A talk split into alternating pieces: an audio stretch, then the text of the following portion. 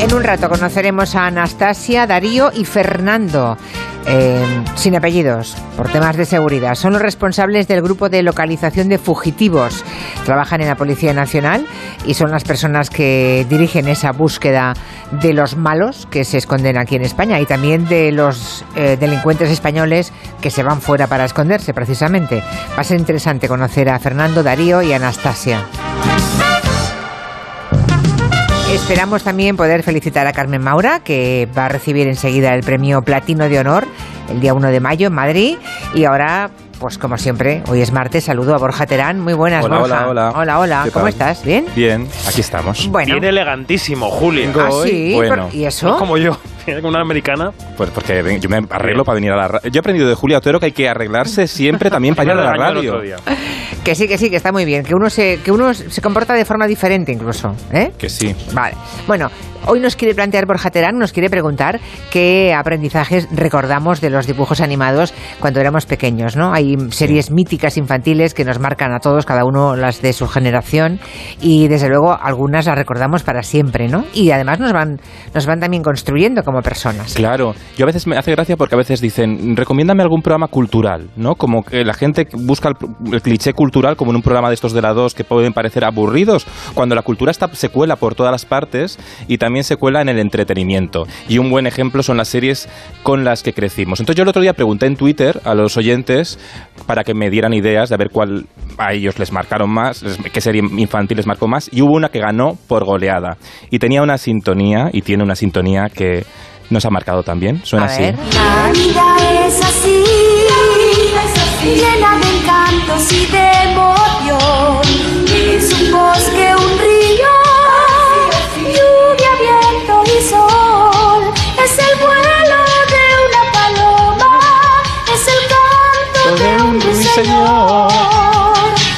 Una flor que se. Era la sintonía de Érase una vez el cuerpo humano. Exacto, o érase la- una vez un- la vida. La- Hay dos formas de llamarla la serie. Año 87, Julia. Tú ya Sí. estabas ahí a punto del 3x4. Es- Eh, y- aún no, pero vamos. Pero sí. a punto, 88 ya Sí, estaba bueno, bueno, sí. por ahí. Y, y esta serie explicaba muy bien, mm, yo todavía veo los leucocitos, yo todo lo veo como lo imagino. Ve- veo mi- yo me imagino el cuerpo humano mío por dentro a través de estos dibujos animados, los virus, que cara de malos tenían, ¿no? Bueno, todo, todo. Yo es que me lo imagino. Es que era muy didáctico, todavía seguimos. Mucho, sí. Claro. Y así explicaban, por ejemplo, el tamaño de las células. En esta Para que vosotros pudierais ver una célula, el cuerpo humano tendría que medir 500 metros y aún así tendría el tamaño de la cabeza de un alfiler. Guau. Fíjate. Pues mira, que, de qué forma tan, silla- tan sencilla hacernos idea de una proporción, ¿no? Mm. Sí. Muy interesante. Es muy interesante Mm. y muy recomendable seguir viendo esta, esta serie. Esta hoy. Se puede, ¿no? posterior Se puede. Se puede Sí, se puede, se puede ver. De hecho, han seguido. Y creo que está hasta en YouTube. La podéis ver en abierto. O sea, que acceso a todo el mundo. La primera fue Eras una vez el hombre, ¿no? Claro, que fue es la que serie. recuerdo yo. Una Claro. vez. Un planeta Eh, triste y oscuro. Sí. Y había la de los inventores también. Sí, y luego hicieron una del espacio, ya se les fue de las manos la saga, también te digo. Ya, ya se les fue. Pero también hay otras series más lúdicas, más de entretenimiento, más que también, también nos, nos hacían tomar conciencia. Por ejemplo, ¿os acordáis de Alfred J. Quack? Salpica, chapotea, feliz en el agua, no esperes que salga. Solo habrá gotitas, salpica, chapotea, feliz en el agua. Ay, me encanta esta serie. Ay. ¿De qué año es? O- también, finales de los 80. Final de los 80. Sí. Yo, yo creo que ya estaba. Tú ya estabas ya. estaba crecidita, Tú ya, ya estaba. estabas ya, tú esto no lo veías. Julia. No, esto yo no lo veía. Está ya claro te digo que ya yo no. que no. Pero esta serie también fue muy interesante a la hora de hablar, por ejemplo, de dar enseñanzas sobre el racismo, la guerra, la intolerancia y también el medio ambiente. Entonces la solución sería suprimir los coches o las fábricas desde ahora. Exactamente. Pero eso no se puede hacer. Significa el progreso del mundo. Y tampoco podemos reducir los bosques que producen el oxígeno, porque nos es indispensable para vivir. Pues vaya, ¿qué podemos hacer entonces? Una de las respuestas posibles es encontrar una nueva fuente de energía que no contamine. ¿Y eso será posible? Yo creo que sí. ¿De verdad? ¿Ves? Qué interesante, qué visionario, claro. Fíjate, esto, esto- Sí, sí. esta serie estoy yo por reponérsela a algún político, ¿eh? Sí, algunos Sí, de los que no. siguen negando el cambio climático, ¿no? Claro, y fíjate, a finales de O que de los- autorizan barbaridades para Doñana, por ejemplo. Claro. Y además la serie, lo interesante es que luego el capítulo te iba dando argumentos. No solo te decía, eh, vamos a intentar cambiarlo, ¿no? Si luego pensaban ideas, ¿no? Lo, lo intentaban al menos.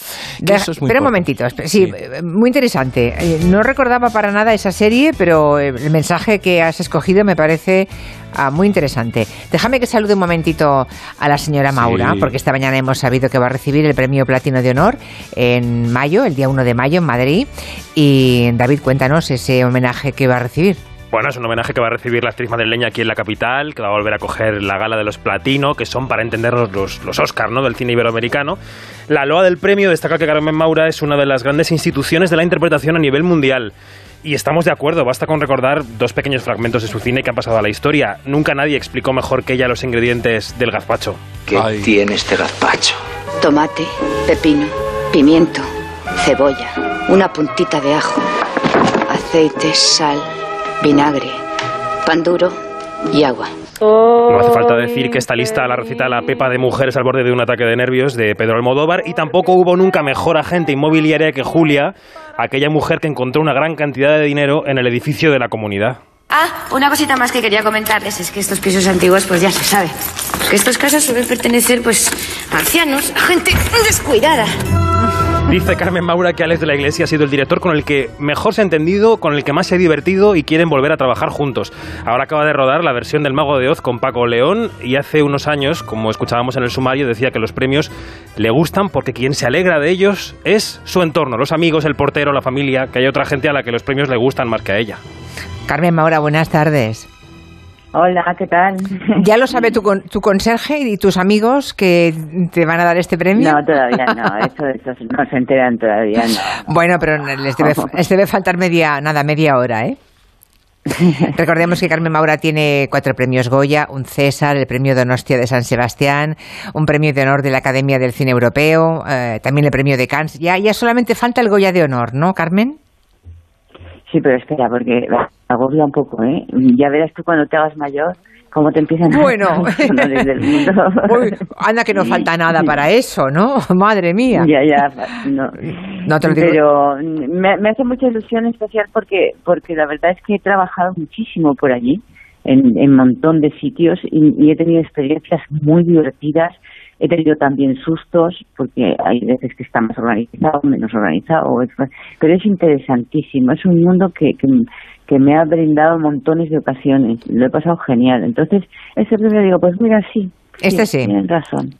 Es- Ibero- ibero- Iberoamericano, sí, sí, bien. Estos premios honoríficos hacen que, que los actores y actrices de alguna forma repaséis la carrera, ¿no? Yo diría que tus eh, puntos de enclave en la profesión son Almodóvar y Alex de la Iglesia. Seguramente uno por la proyección que te dio y el otro porque es el hombre con el que, por lo que yo te he leído en las entrevistas o he escuchado, con el que más, genial exacto, con el que más has disfrutado, ¿no? Ahora, he tenido también otros muy buenos. ¿eh? La verdad es que ha habido una lista de personajes, unos por unas cosas, otros por otras cosas. Pero sí es verdad que con Alex me... Porque Alex es como un niño pequeño, que eso a veces tiene el inconveniente de que pierde eh, pierde el sentido de, del peligro o, ¿sabes?, el sentido de, de que no estamos jugando. Pero, pero me lo he pasado con él genial y tenemos un proyecto, vamos a ver si... Pero él siempre está súper ocupado. Yo cuando me llamó tenía que irme a Francia. Entonces, vamos a ver si lo llegamos a hacer Bueno, antes es- de que me retire definitivamente. ¿Piensas hacerlo, Carmen? De momento no, porque es como si fuera el gimnasio. O sea, me he dado cuenta de que ahora que he hecho la función de teatro en París, por ejemplo, sentía todos los días como que era gimna- el gimnasio. O sea, adelgacé y todo.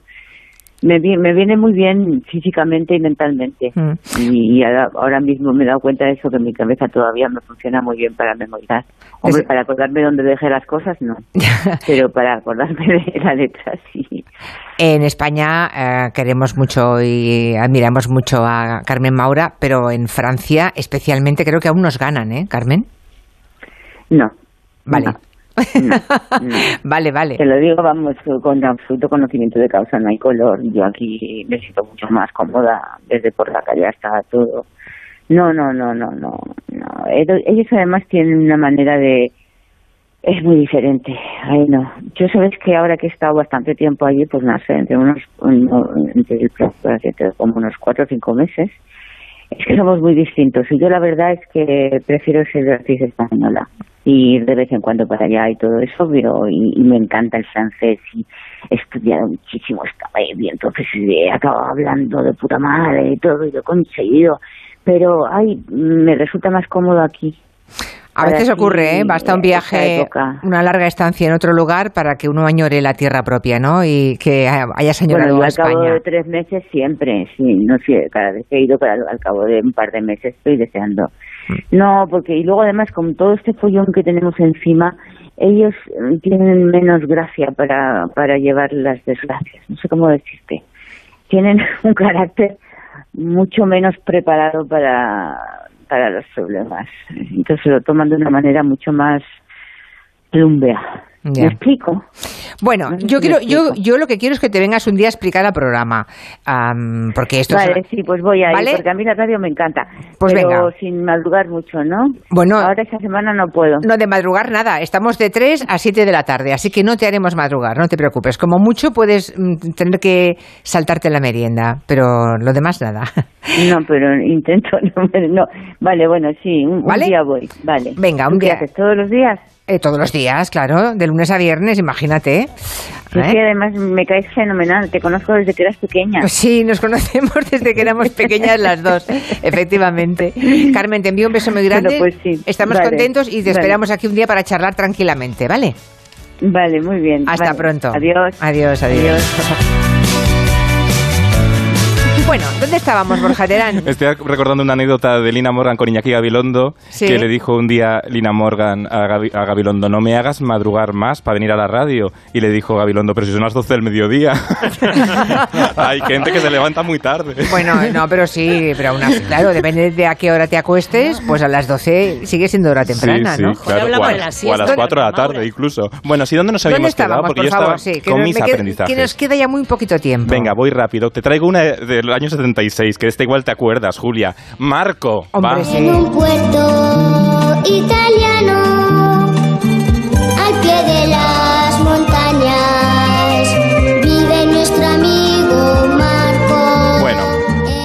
quitemos esta. Esta serie representa el Qué sufrimiento. tristeza. La bajona. La cultura del sufrimiento. Y esta creo que nos enseñó unas cosas que no eran buenas. De todo el rato de, ay, la vida es sufrir. Bueno, por eso yo prefiero eh, otra serie, me gusta más otra serie más optimista, que son Los Fruities. Mira, verás.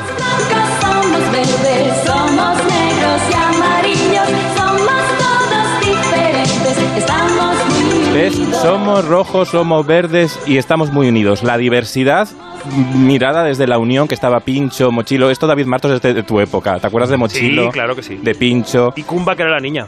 ¿Ves? Es que hoy he traído la sección pensada para David Martos. Totalmente, ¿eh? Para todos los públicos, además, porque Sí. hay alguna serie que sí que... Sí. Esta, es esta de los fruitis es la mía, Borja. Sí, También. con- Es Ay. mi serie. ¿Qué, qué recuerdas No de ella? nacido, Guillem, confiesa. Gazpacho y Mochilo Y Susa siempre, siempre van con pincho. Esto, Sí. esto me lo sabía de memoria. Y Por Mofli, aquí, te- ah, fíjate, por aquí tengo una, un oyente que os reta a ver si nos acordamos de Fufur. No. ¿Alguien se perro, acuerda? Sí, sí, yo me acuerdo. Es una serie de un perro, Fofur. Mm, Sí. Efectivamente, yo tampoco me acordaba de nada, pero veo que sí, en el dibujo es un perro, sí. Sí, sí, Empezó sí. en el año 88. Fíjate. Vale. ¿Qué más? Qué felices Venga, éramos sí. entonces. Sí. Mofli, año 87. Mira, a ver si os acordáis de ella. En la inmensidad del universo nunca es después, siempre es ahora. Pero en la Tierra ha pasado mucho tiempo y nuestro mundo, nuestro pequeño mundo, ha ido quedándose viejo. Y sonaba así la canción. Ven, ven arriba, ven. Ven arriba, dice. Esta no os acordáis. Esta no. Bueno, pues esta era Mofli mi el último koala, que también iba sobre el ecologismo y había un presentador de reality. Es que se adelantó a su tiempo, porque la serie mm, tenían una televisión con un señor histérico que iba hablando de lo malo que era el mundo y con pegando gritos. Y yo creo que se adelantó a muchas cosas de la televisión actual, de cómo los medios de comunicación funcionan a través de la televisión de impacto y también nos despertaba espíritu crítico. Pero si hay una serie que yo creo que, que todos recordamos es Willy Fogg. Soy Willy Fogg, apostador, que se juega con honor la vuelta al mundo. Aventurero y gran señor, jugador y casi siempre ganador. Y aquí dice, verás, verás. Aquí estoy. Bueno, pues no, aquí no, quítala. Esta. Vamos a ponerla así. Aquí hay un momento de la canción que dice: Yo soy Romy, dulce y fiel, y vivo enamorado de él. Porque eh, mm, Willy Fox sí que marcaba mucho los vínculos estos del machismo que tenemos metidos en, la, ca- Claro. en la cabeza, ¿no? Por ejemplo, había una canción de la propia Romy que era El amor. Mira. tenido una vida dura de verdad hasta que llegó mi buen amigo Willy Fogg. Y ya la salvó. Me salvó la vida y ¿Ves? se la doy de corazón. ¿Ves? Y luego al final, el último capítulo de Willy Fogg. Enhorabuena por tu triunfo. ¿Otra vez eres rico? Somos ricos, princesa, somos.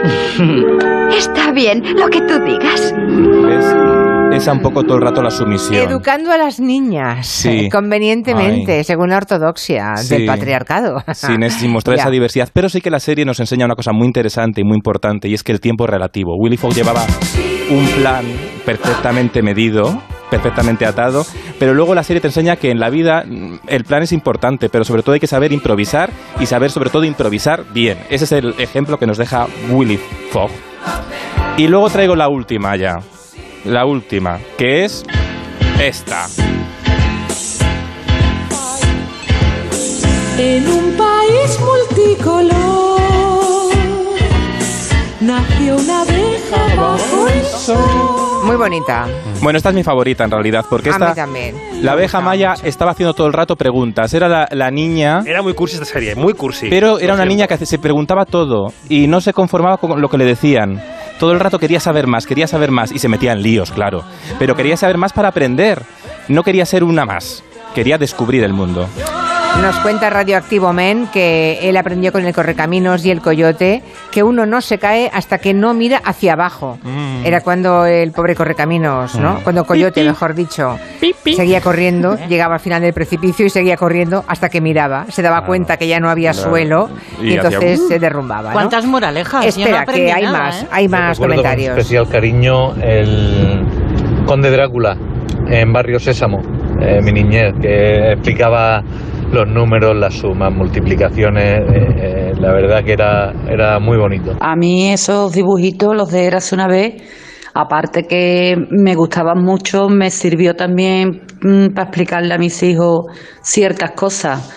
Sobre todo cada vez que se hacían una heridita y le decía, ya, ya vienen aquí, ya vienen aquí, ya vienen todos los trabajadores a taponar la herida. Y la verdad que, que fue muy ilustrativo.